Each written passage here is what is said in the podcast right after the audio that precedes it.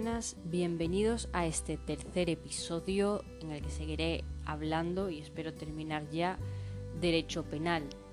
Em, en el episodio anterior la verdad es que el audio fue una putísima mierda, así que me dio bastante coraje el haber estado una hora largando el temario para que luego se escuchase así. Así que como recomendación no uséis Audacity, que es el programa que usé, y eh, seguir usando Anchor, que al parecer yo tenía mis quejas sobre Anchor, pero usando otros programas, la verdad es que Anchor por ahora es mejor que Audacity. Habrá otros mejores, obviamente, pero voy a seguir con esta línea porque seguramente se escuche mejor. Entonces, continúo con el temario, el derecho penal, ley orgánica 10 barra 1995, 23 de noviembre. Ya hablé de lo que son el libro primero, el título 1, título 2, título 4, las eximentes, los atenuantes, los agravantes, cuando afecta a personas jurídicas, todo eso es mejor leérselo. Y eh, el tema de... ¿Qué más? ¿Qué más? El, ¿Qué más hablaba? Ah, las medidas de, de seguridad, creo. Sí, medidas de seguridad. Entonces ya directamente voy a hablar del tema del libro 2, que son los delitos contra la administración pública, que es el libro 2, título 19 y el título 21. Para entender los delitos contra la administración pública hay que tener en cuenta que el derecho penal, como ya hablé en el principio, siempre va a proteger un bien jurídico.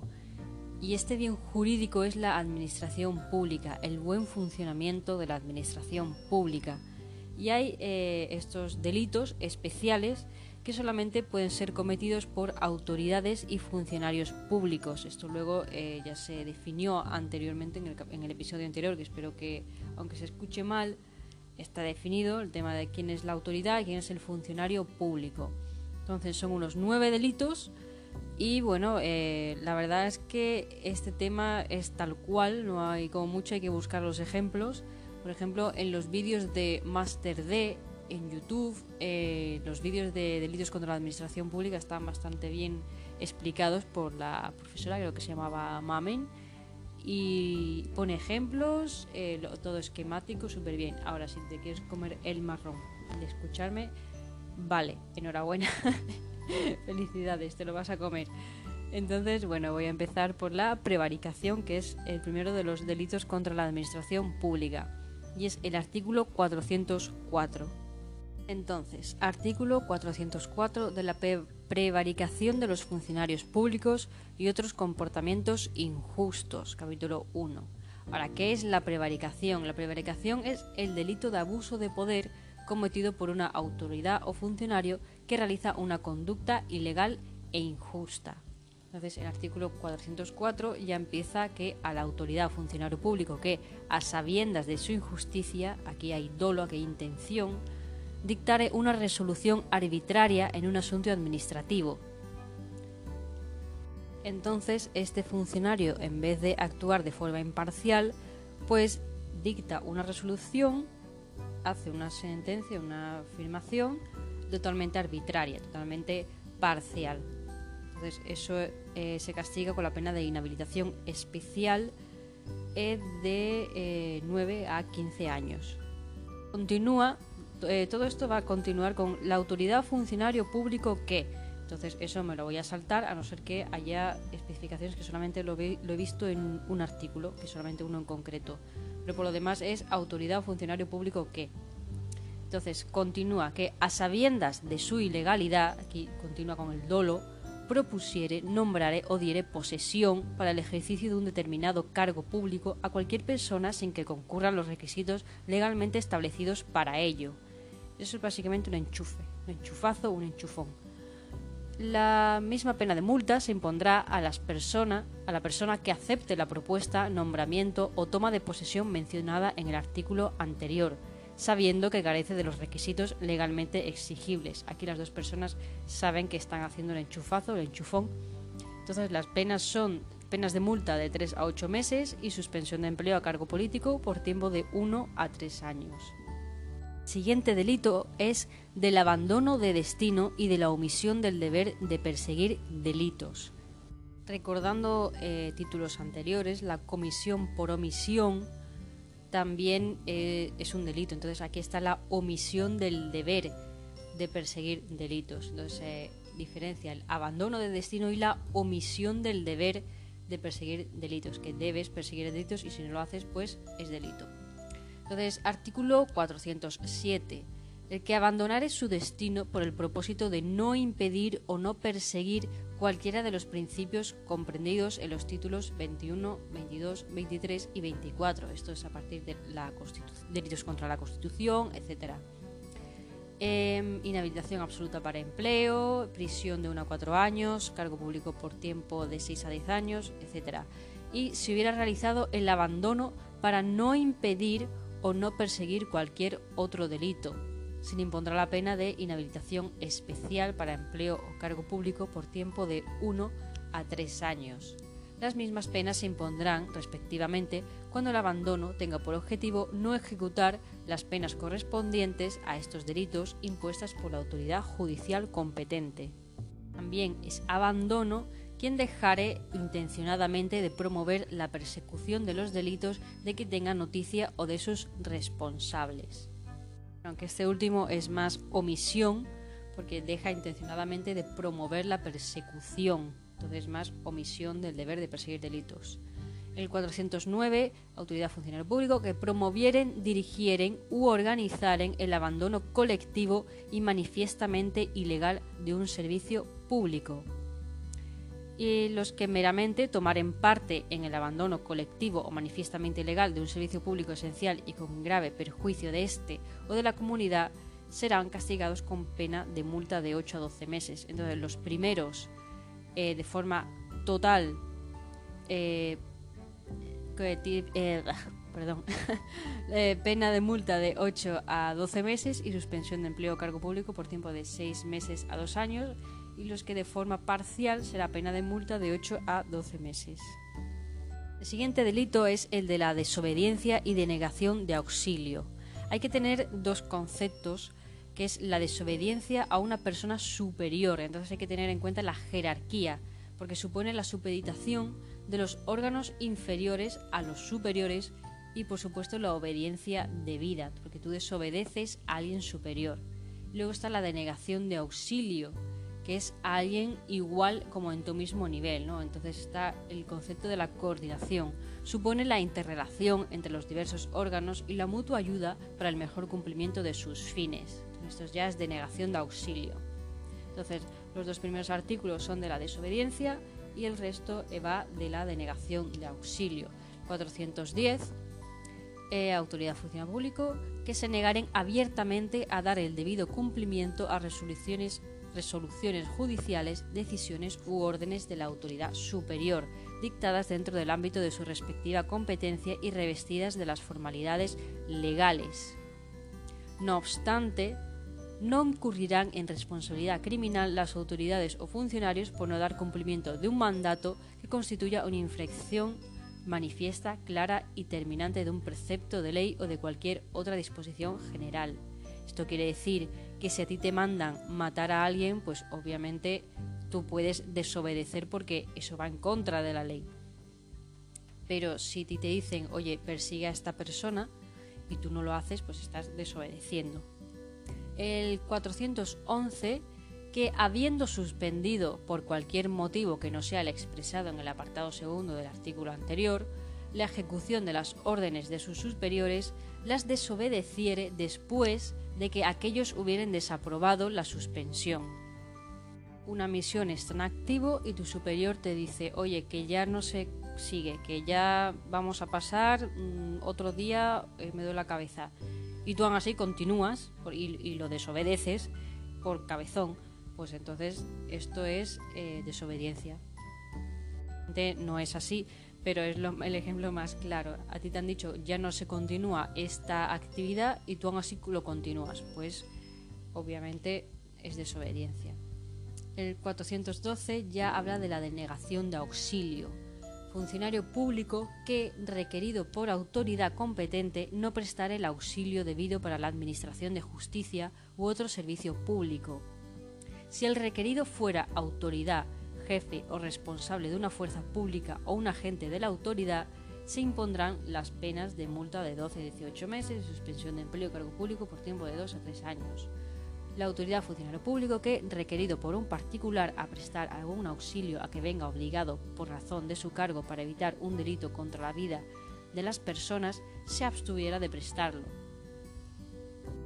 Que te estás eh, desangrando y le pides ayuda o un compañero tuyo pide ayuda a un policía o lo que sea pues obviamente te tienen que ayudar, te tienen que socorrer, bueno, pues pasa de tu cara. Obviamente, requerido por un particular, tú lo estás pidiendo, estás pidiendo ayuda y la autoridad pasa de ti, pues obviamente es una denegación de auxilio. Si se tratase de un delito contra la integridad, libertad sexual, la salud o libertad de las personas, será castigado con pena de multa de 12 a 18 meses y suspensión de empleo cargo público de 1 a 3 años. En el caso de que tal requerimiento lo fuera para evitar cualquier otro delito u otro mal, se castigará con la pena de multa de 3 a 12 meses y suspensión de empleo cargo público por tiempo de 6 meses a 2 años. No sé si comentar el tema de las multas y la suspensión de empleo, inhabilitación, porque en Hipnotes a veces preguntan el tema de los años y suspensión, inhabilitación y todo eso, pero creo que son más los delitos contra la corona, Así que creo que esto me lo voy a saltar, la parte de las multas y demás, pero aún así, por si acaso, o sea, bueno, es una movida aprenderse todo esto, pero al menos eh, saber las, las diferencias, pero no voy a comentar las multas ni sanciones ni nada. El siguiente delito es de la infidelidad en la custodia de documentos y de la violación de secretos. Quiere decir que es el cumplimiento de los deberes de sigilo y seguridad en la custodia de determinados objetos o soportes que incorporan datos de interés para la administración. Entonces, un funcionario que esté a cargo de estos documentos pues, y los revelase o lo que sea, pues incumple cumple estos delitos. Entonces tenemos la infidelidad en la custodia y luego la violación de secretos. El 413 que a sabiendas sustrajere, destruyere, inutilizare o u ocultare total o parcialmente documentos cuya custodia le esté encomendada por razón de su cargo, la autoridad funcionario público que por razón de su cargo tenga encomendada la custodia de documentos respecto de los que la autoridad competente haya restringido el acceso y que a sabiendas destruya o inutilice los medios puestos para impedir ese acceso o consienta su destrucción o inutilización. También el particular que destruyere o inutilizare los medios a que se refiere el apartado anterior. O sea, tanto los documentos como los medios de seguridad para proteger los documentos. Los que, a sabiendas y sin la debida autorización, accediere o permitiere acceder a documentos secretos cuya custodia le esté confiada por razón de su cargo, esto quiere decir que la acción consiste en destruir, inutilizar o permitir que lo haga otro. Entonces, esto también puede considerarse como comisión por omisión. yo no veo, yo no veo lo que estás haciendo, voy a hacer como que no miro y mientras tú destruyes lo que sea. Esto también es delito e infidelidad en la custodia de documentos. El 416 eh, serán castigados con las penas de prisión o multa inmediatamente inferiores a las respectivamente señaladas en los tres capítulos anteriores los particulares encargados accidentalmente del despacho o custodia de documentos por comisión del gobierno o de las autoridades o funcionarios públicos a quienes hayan sido confiados por razón de su cargo, que incurran en las conductas descritas en los mismos. Aquí ya habla de la violación de secretos, 417 los que revelare secretos o informaciones de los que tenga conocimiento por razón de su oficio o cargo y que no deban ser divulgados. Si de la revelación a que se refiere el párrafo anterior resultara grave daño para la causa pública o para tercero, la pena será de prisión de 1 a 3 años e inhabilitación especial para empleo o cargo público por tiempo de 3 a 5 años. No tendría que haber leído esto. Si se tratara de secretos de un particular, las penas serán de prisión de 2 a 4 años, etcétera, etcétera. 418 habla del delito de aprovechamiento de información privilegiada, que no implica la revelación del secreto, sino un uso de ella que llevara que, o que va a llevar un beneficio económico, sustrayendo, destruyendo o ocultando dichos documentos. Entonces, 418 habla de los que el particular, aquí no habla de autoridad funcionario público, que aprovechare para sí o para un tercero el secreto o la información privilegiada que obtuviere de un funcionario público o autoridad. Aquí habla del particular que se aprovecha de un funcionario público o autoridad, pero que ambos conocen del delito, saben que está mal. Em, será castigado con multa del tanto al triplo del beneficio obtenido o facilitado y la pérdida de la posibilidad de obtener subvenciones o ayudas públicas y del derecho a gozar de los beneficios o incentivos fiscales o de la seguridad social durante el periodo de 1 a 3 años. Si resultara grave daño para la causa pública o para tercero, la pena será de prisión de 1 a 6 años y la pérdida de la posibilidad de obtener subvenciones o ayudas públicas y del derecho a gozar de los beneficios o incentivos fiscales o de la seguridad social durante el periodo de 6 a 10 años. Este párrafo me parece importante, la verdad. Y ya hablamos de uno de los delitos más raros porque realmente el, cohecho, empieza en el 419, el cohecho es el soborno para funcionarios o eh, autoridad. El soborno para corromper a una persona y así obtener un favor o una ventaja de esta persona. Entonces, el cohecho es el soborno, pero papijos. No, hombre, es broma. El cohecho, entonces, se puede dividir entre el cohecho pasivo y el cohecho activo.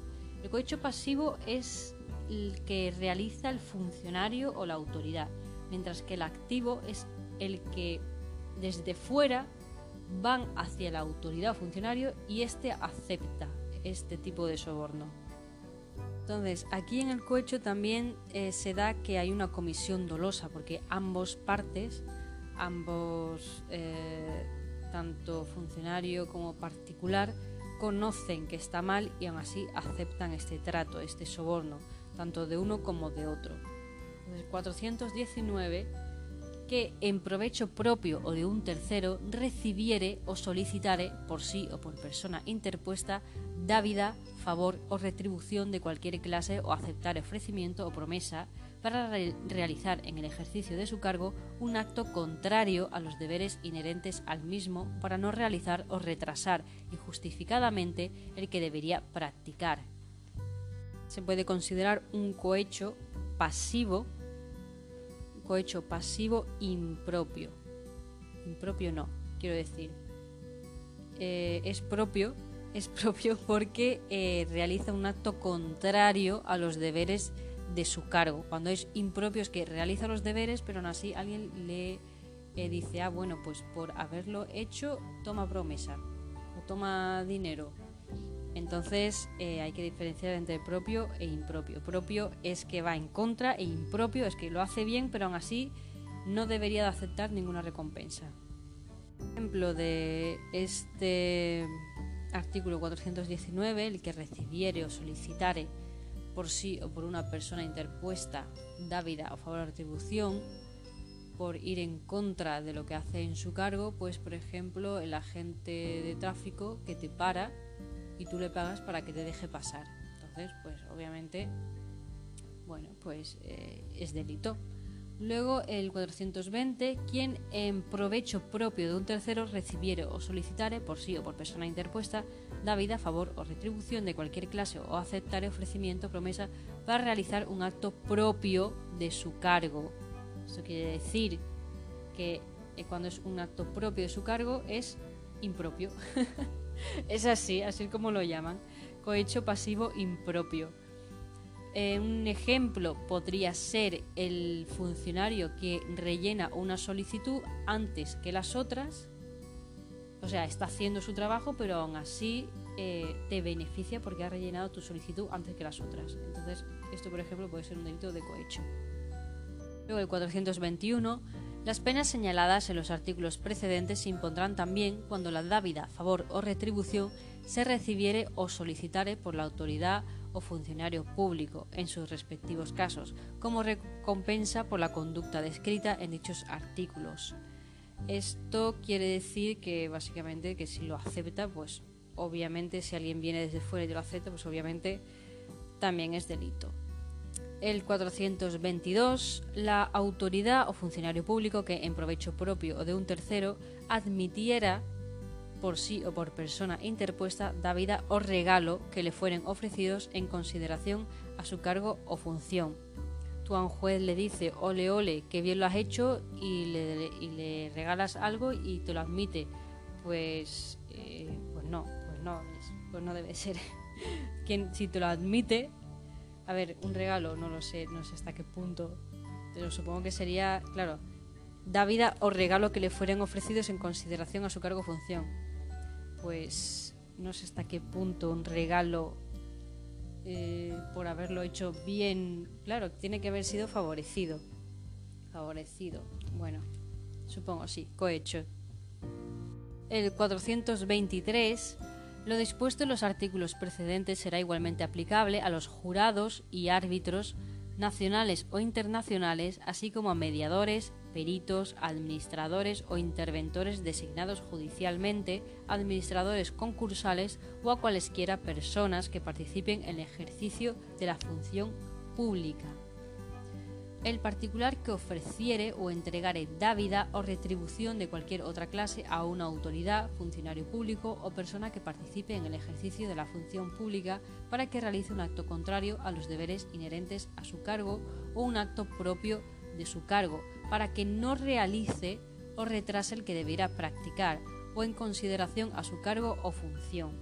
Entonces aquí ya hablamos del cohecho activo, de que una persona viene hacia ti como funcionario, tú eres funcionario y una persona viene hacia ti para que tú realices ese soborno, ese, tú realices, tú eh, admitas ese soborno, lo aceptas, pues es el cohecho activo. Los demás eran cohechos pasivos, lo hacen directamente la autoridad funcionario, quien lo pide a la otra persona, dice, oye, solicito, te pido dinero y te, y te saco a esta persona de la cárcel. Eso es eh, cohecho pasivo. Ahora te viene una persona fuera, oye, te doy dinero si me sacas a esta persona de la cárcel, eso es cohecho activo.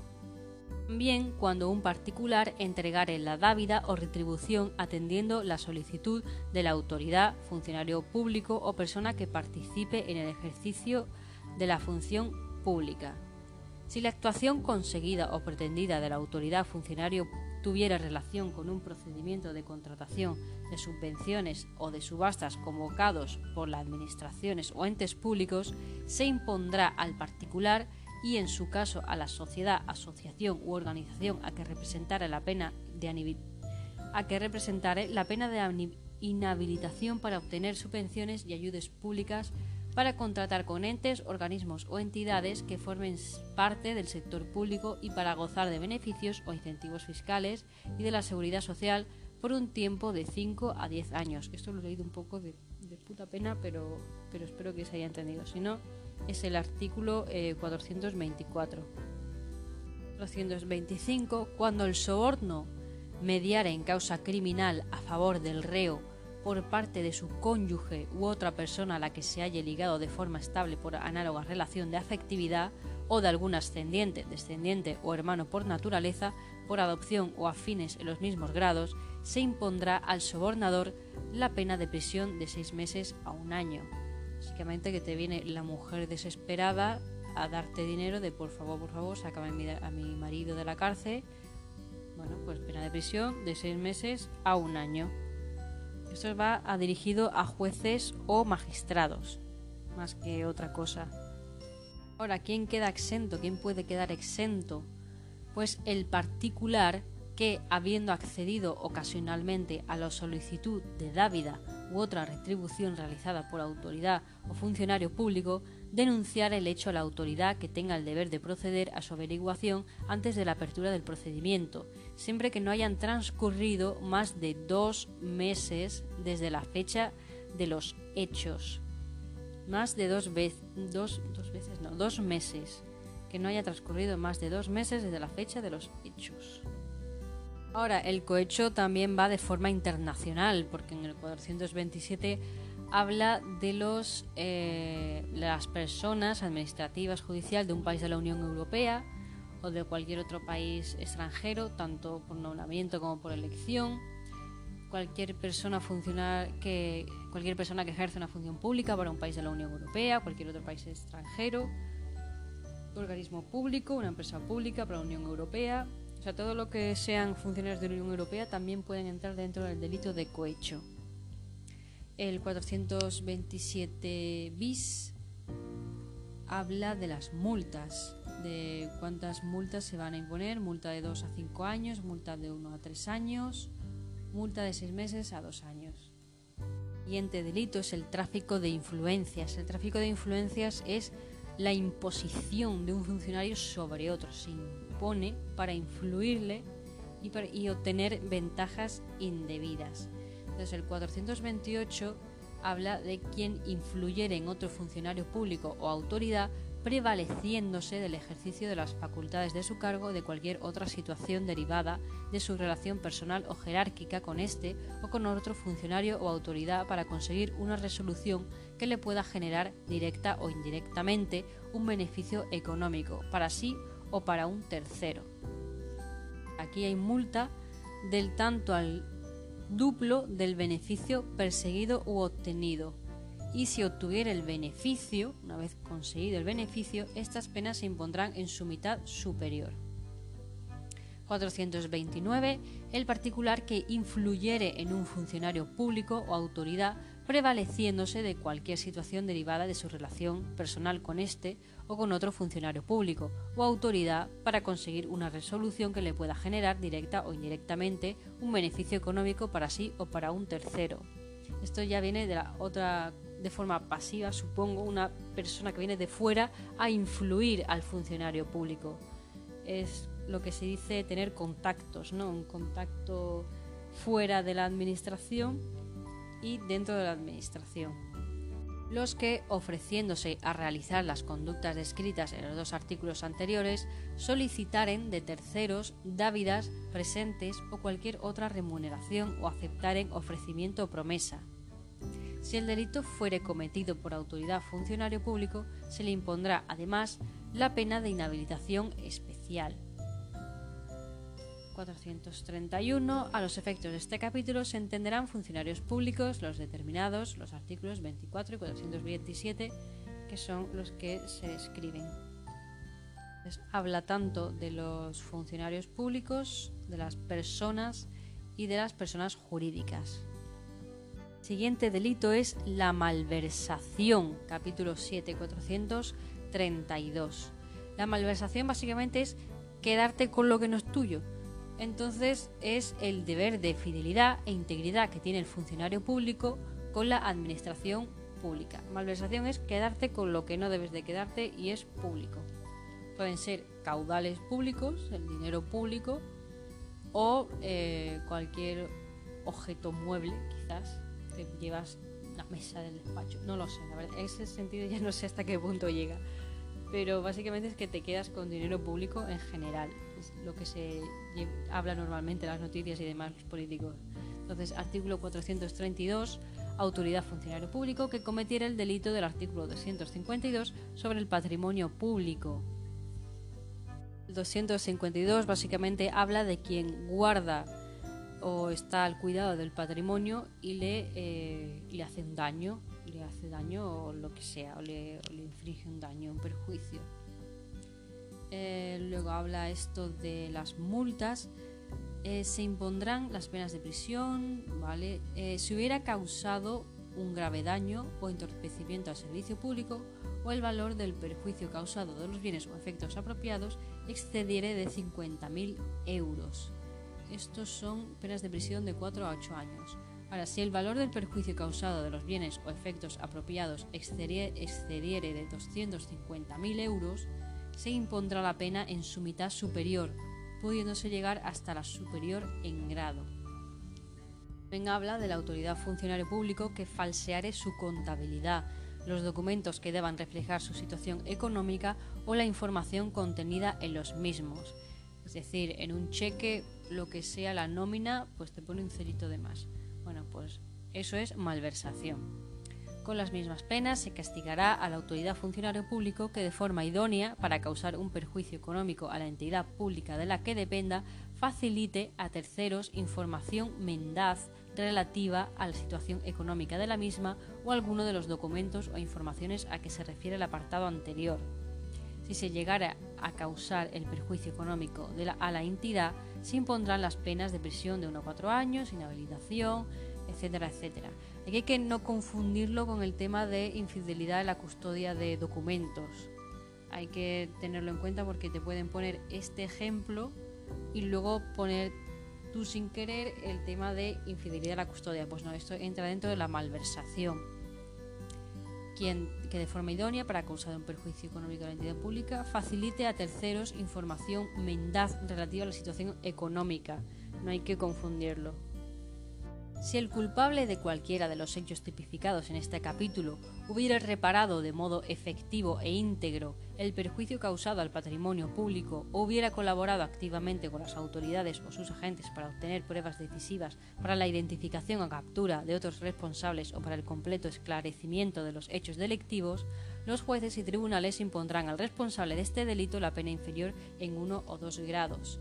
Las disposiciones de este capítulo son extensivas, a los que se hallen encargados por cualquier concepto de fondos, rentas o efectos de las administraciones públicas, a los particulares legalmente designados como depositarios de caudales o efectos públicos, a los administradores o depositarios de dinero o bienes embargados, secuestrados o depositados por autoridad pública, aunque pertenezcan a particulares, a los administradores concursales con relación a la masa concursal o los intereses económicos de los acreedores. En particular, se considerarán afectados los intereses de los acreedores cuando de manera dolosa se altera el orden de pagos de los créditos establecidos en la ley. Entonces, la malversación se extiende a estas personas, tanto los depositarios de caudales, efectos públicos, las personas que guardan las cosas embargadas, etcétera. También se le impone, eh, se le extiende a las personas jurídicas. Y luego en la parte del 434 habla del tema de las multas y demás. Siguiente delito habla de los fraudes y exacciones ilegales. ¿Qué es una exacción ilegal? Exacción viene de exigir, exigir algo ilegal. Entonces tenemos el fraude y la exacción ilegal. 436 autoridad funcionario público que, interviniendo por razón de su cargo en cualquiera de los actos de las modalidades de contratación pública o en liquidaciones de efectos o haberes públicos, se concertara con los interesados o usase de cualquier otro artificio para defraudar a cualquier ente público. También al particular que se haya concertado con la autoridad o funcionario público se le impondrá la misma pena de prisión que a estos. El artículo básicamente habla del fraude a un ente público. Entonces, la acción defraudadora consistirá en una alteración fraudulenta de las cuentas, por la cual las administraciones terminan pagando más de lo que deben a favor de los defraudadores. Entonces la autoridad funcionario público queda con una persona, se ponen de acuerdo para que le pague más, etcétera, etcétera. Luego tenemos el 437 que habla de las exacciones autoridad funcionario público que exigiere directa o indirectamente derechos, tarifas por aranceles o minutas que no sean debidos o en cuantía mayor a la legalmente señalada.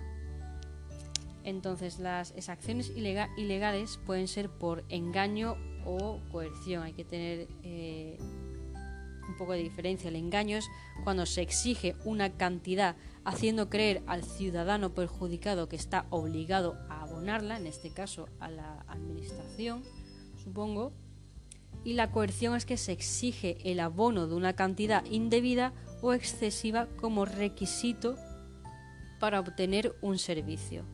Entonces, en las acciones ilegales tenemos el engaño, la coerción, eh, para exigir estos derechos y estas tarifas. 238 habla más de la estafa y el fraude ambos, y son los que cometiere eh, bueno, abusando de su cargo, cometiere algún delito de estafa o de fraude de prestaciones del sistema de seguridad social. Entonces incurrirá en las penas, etcétera, etcétera, salvo que los hechos estén castigados con una pena más grave en algún otro precepto de este código. aquí tenemos el, la estafa o el fraude, que no hay que eh, eh, confundirlo con el cohecho, porque el estafa eh, se establece y se engaña creyendo que es legal. O sea, tú continúas a hacer las, tus cosas de la seguridad social creyendo, o sea, haciéndole creer que estás haciendo todo legal, pero aún así es una estafa. Ya que en el cohecho no hay ningún engaño, aquí todo el mundo lo sabe, todo el mundo sabe lo que está haciendo y eh, obviamente es ilegal, entonces hay que tener en cuenta lo que es la estafa y el cohecho, la diferencia. Siguiente delito es de las negociaciones y actividades prohibidas a los funcionarios públicos y de los abusos en el ejercicio de su función. La autoridad funcionario público que debiendo intervenir por razón de su cargo en cualquier clase de contrato, asunto, operación o actividad, se aproveche de tal circunstancia para forzar o facilitarse cualquier forma de participación directa por persona interpuesta en tales negocios o actuaciones. Se mete por cojones los negocios que no le incumben, bueno, por, por el delito. Los peritos, árbitros y contadores partidores que se condujeren del modo previsto en el artículo anterior respecto de los bienes o cosas en cuya tasación, partición o adjudicación hubieran intervenido, y los tutores, curadores o albaceas respecto de los pertenecientes a sus pupilos o testamentarías, y los administradores concursales respecto de los bienes y derechos integrados en la masa del concurso quienes, fuera de los casos admitidos en las leyes o reglamentos, realizare por sí o por persona interpuesta una actividad profesional o de asesoramiento permanente o accidental bajo la dependencia o al servicio de entidades privadas o de particulares, en asunto en que deba intervenir o haya intervenido por razón de su cargo o en los que se tramiten, informen o resuelvan en la oficina o centro directivo en que estuviere destinado o del que dependa. También el que haga uso de un secreto del que tenga conocimiento por razón de su oficio o cargo o de una información privilegiada con ánimo de obtener un beneficio económico para sí o para un tercero. Hay que diferenciar con el de violación de secretos este porque este se utiliza más como chantaje. Entonces usas esa información para chantajear, por así decirlo, a otra persona, a un particular lo que sea. 443 será castigado por la pena de prisión. Eh, autoridad que publicare. Descendiente, hermano. básicamente lo que son las multas y demás. El funcionario de instituciones penitenciarias o de centros de protección o corrección de menores que solicitara sexualmente a una persona sujeta a su guardia será castigado con la pena de prisión de 1 a 4 años, inhabilitación, etc. En las mismas penas incurrirán cuando la persona solicitada fuera ascendiente, descendiente, hermano, por naturaleza, por adopción o afines en los mismos grados de persona que tuviere bajo su guardia. Las penas previstas en el artículo anterior se impondrán sin perjuicio de las que correspondan por los delitos contra la libertad sexual efectivamente cometidos. Por aquí al final del título te dice la provocación, conspiración y proposición para cometer los delitos previstos en este título todo lo que es cohecho, malversación y demás, si hay provocación, conspiración y demás, eh, se castigará con la pena inferior en uno o dos grados. Aquí saltamos ya al título 21, porque el 20 va de los delitos contra la Administración de Justicia, creo. El título 21 son los delitos contra la Constitución. Los 472 son reos del delito de rebelión los que se alzaren violenta y públicamente para cualquiera de los fines siguientes derogar, suspender o modificar total o parcialmente la Constitución, destituir o despojar en todo o en parte de sus prerrogativas y facultades al rey o a la reina, al regente o miembros de la regencia u obligarles a ejecutar un acto contrario a su voluntad, impedir la libre celebración de elecciones para cargos públicos, disolver las Cortes Generales, el Congreso de los Diputados, el Senado o cualquier asamblea legislativa de una comunidad autónoma, impedir que se reúnan, deliberen o resuelvan, arrancarles alguna resolución o sustraerles alguna de sus atribuciones o competencias, declarar la independencia de una parte del territorio nacional sustituir por otro el gobierno de la nación o el consejo de gobierno de una comunidad autónoma, o usar o ejercer por sí o despojar al gobierno o consejo de gobierno de una comunidad autónoma o a cualquiera de sus miembros de sus facultades, o impedirles o de su libre ejercicio u obligar a cualquiera de ellos a ejecutar actos contrarios a su voluntad. Sustraer cualquier clase de fuerza armada a la obediencia del gobierno. 473 los que, induciendo a los rebeldes, hayan promovido o sostengan la rebelión, y los jefes principales de esta serán castigados con la pena de prisión de 15 a 25 años e inhabilitación absoluta por el mismo tiempo. Los que ejerzan un mando subalterno con la de prisión de 10 a 15 años, los meros participantes con la prisión de 5 a 10 años. Si han esgrimido armas si ha habido combate entre la fuerza de su mando y los sectores leales a la autoridad legítima o la rebelión hubiese causado estragos en propiedades de titularidad pública o privada, cortado las comunicaciones telegráficas, telefónicas, por ondas ferroviarias o de otra clase, ejercido violencias graves contra las personas, exigido contribuciones o distraído los caudales públicos de su legítima inversión, las penas de prisión serán respectivamente de 25 a 30 años para los primeros de 15 a 25 años para los segundos y de 15 años para los últimos. Ese es el artículo 473. Cuando la rebelión no haya llegado a organizarse con jefes conocidos, se reputarán como tales los que de hecho dirijan a los demás, o lleven la voz por ellos, o firmen escritos expedidos a su nombre, o ejerzan otros actos semejantes de dirección o representación. Serán castigados como rebeldes, etcétera, etcétera los que sedujeren o allegaren tropas o cualquier otra clase de fuerza armada para cometer el delito de rebelión. Eh, el militar que no empleare los medios a su alcance para contener la rebelión en las fuerzas de su mando será castigado, etcétera, etcétera, será castigado con las mismas penas en el apartado anterior de su mitad inferior al militar que teniendo conocimiento de que se trate de cometer un delito de rebelión, no lo denuncie inmediatamente a sus superiores o a las autoridades o funcionarios que, por razón de su cargo, tengan la obligación de perseguir el delito. Cuidado aquí, militares. La provocación, la conspiración y la proposición para cometer rebelión serán castigadas, además de con la inhabilitación prevista en los artículos anteriores, con la pena de prisión inferior en uno o dos grados a la del delito correspondiente. En el caso de hallarse constituido en autoridad el que cometa cualquiera de los delitos previstos en este capítulo, la pena de inhabilitación, etcétera, etcétera, se sustituirá por habilitación absoluta, salvo que tales circunstancias se haya específicamente contemplada en el tipo penal de que se trate. Luego que se manifieste la, la, la rebelión, la autoridad gubernativa intimará a los sublevados a que inmediatamente se disuelvan y retiren, si los sublevados no depusieran su actitud inmediatamente después de la intimación, la autoridad hará uso de la fuerza de que disponga para disolverlos. No será necesaria la intimación desde el momento en que los rebeldes rompan el fuego. Quedará exento de pena el que, implicado en un delito de rebelión, lo revelare a tiempo de poder evitar sus consecuencias. A los meros ejecutores que depongan las armas antes de haber hecho uso de ellas, sometiéndose a las autoridades legítimas, se les aplicará la pena de prisión inferior en grado.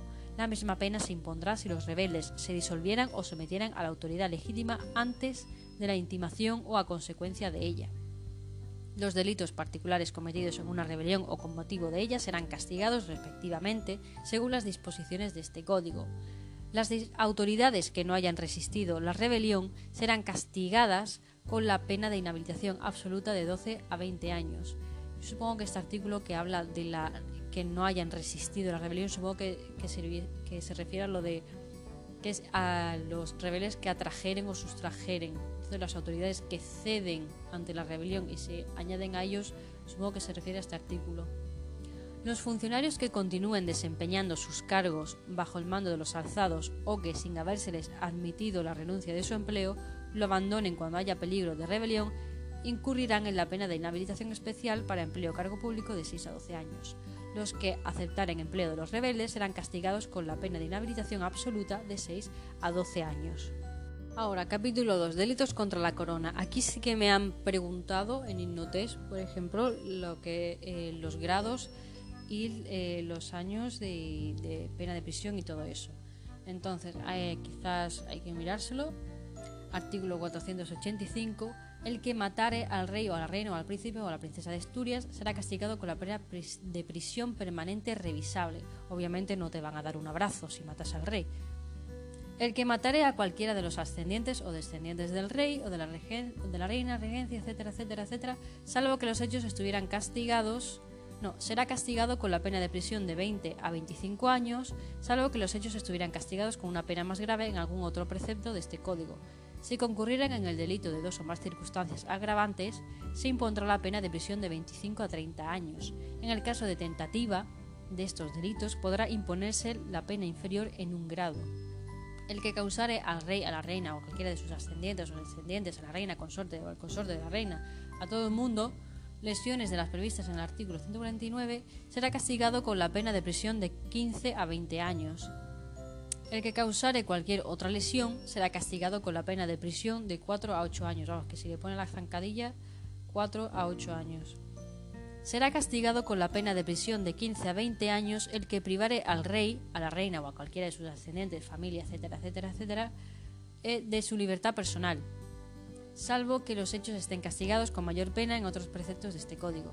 La provocación, conspiración y la proposición para los delitos previstos en los artículos anteriores se castigará con la pena inferior en uno o dos grados a las respectivamente previstas. El que con violencia o intimidación grave obligare a las personas referidas en los artículos anteriores a ejecutar un acto contra su voluntad será castigado con la pena de prisión de 8 a 12 años en el caso previsto en el párrafo anterior, si la, violencia o la intimidación no fueran graves, se impondrá la pena inferior en grado. El que allanare con violencia o intimidación la morada de cualquiera de las personas mencionadas en los artículos anteriores será castigado con la pena de prisión de 3 a 6 años. Si no hubiere violencia o intimidación, vamos, si te quedas sentado en el sofá viendo la tele tranquilamente, la pena será de 2 a 4 años. Con la pena de prisión de 3 a 6 años será castigado el que amenazare gravemente a cualquiera de las personas mencionadas en el apartado anterior, y con la pena de prisión de 1 a 3 años si la amenaza fuera leve. El que calumniare o injuriare al rey, a la reina, familia, etcétera, etcétera, en el ejercicio de sus funciones o con motivo u ocasión de estas, será castigado con la pena de prisión de 6 meses a 2 años si la calumnia o injuria fueran graves, y con la multa de 6 a 12 años si no lo son.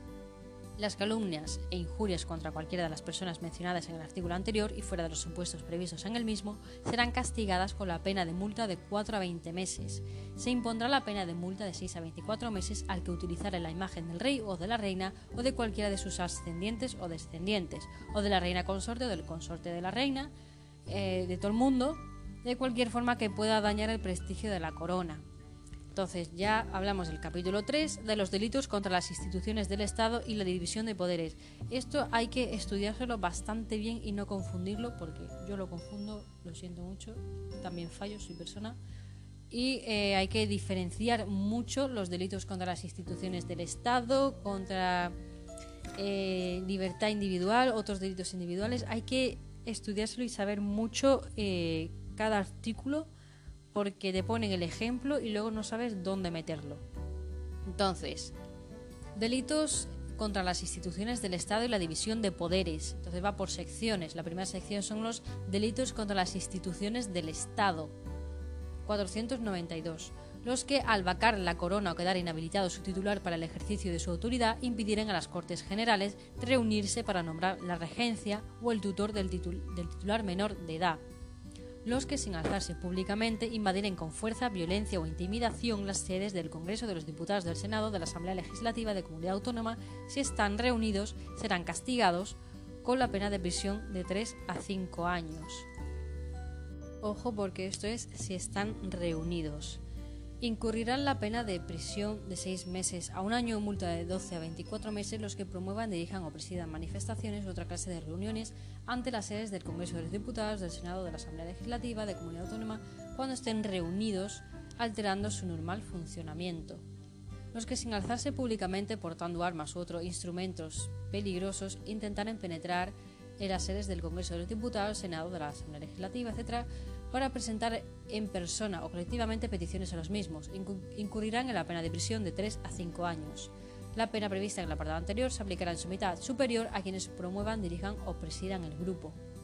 El que injuriare gravemente a las Cortes Generales o a una Asamblea Legislativa de Comunidad Autónoma, hallándose en sesión o alguna de las comisiones en los actos públicos en que las representen, será castigado con la pena de multa de 12 o 18 meses.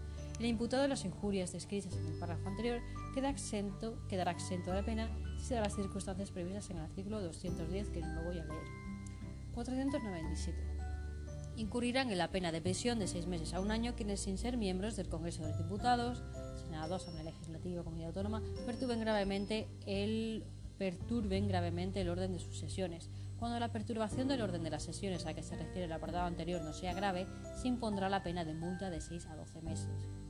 Los que emplearen fuerza, violencia, intimidación o amenaza grave para impedir a un miembro del Congreso de los Diputados, del Senado, de una Asamblea Legislativa de Comunidad Autónoma asistir a sus reuniones y por los mismos medios coartar en la libre manifestación de sus opiniones o la emisión de su voto, serán castigados con la pena de prisión de 3 a 5 años los que quebrantaren la inviolabilidad de las Cortes Generales o de una Asamblea Legislativa de Comunidad Autónoma.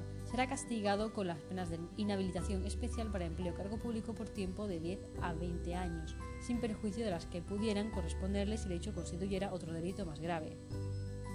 La autoridad o funcionario público que detuviere a un miembro de las Cortes Generales o de una Asamblea Legislativa de Comunidad Autónoma fuera de los supuestos o sin los requisitos establecidos por la legislación vigente incurrirá, según los casos, en las penas previstas de este Código, impuestas en su mitad superior y además en la de inhabilitación especial para empleo o cargo público de 6 a 12 años. Y ojo, cuidado, el 500 único porque el 500 único, el 501 porque habla de la autoridad judicial, no habla de eh, autoridad funcionario público. Dice, la autoridad judicial que inculpare o procesare a un miembro de las Cortes Generales o de una Asamblea Legislativa de Comunidad Autónoma sin los requisitos establecidos por la legislación vigente. Será castigada con la pena de inhabilitación especial para empleo cargo público de 10 a 20 años, dentro de los delitos contra las instituciones del Estado. Los que habiendo sido requeridos de forma legal y bajo apercibimiento dejaren de comparecer ante una comisión de investigación de las Cortes Generales o de una Asamblea Legislativa de Comunidad Autónoma serán castigados como reos del delito de desobediencia. Si el reo fuera autoridad o funcionario público, se le impondrá además la pena de suspensión de empleo público por tiempo de seis meses a dos años. En las mismas penas incurrirá la autoridad funcionario público funcionario que obstaculizare la investigación del Defensor del Pueblo, Tribunal de Cuentas u órganos equivalentes de las comunidades autónomas, negándose o dilatando indebidamente el envío de los informes que estos solicitaren o dificultando su acceso a los expedientes o documentación administrativa necesaria para tal investigación. El que, convocado ante una comisión parlamentaria de investigación, faltara a la verdad en su testimonio, será castigado con la pena de prisión de seis meses a un año multa de 12 a 24 meses.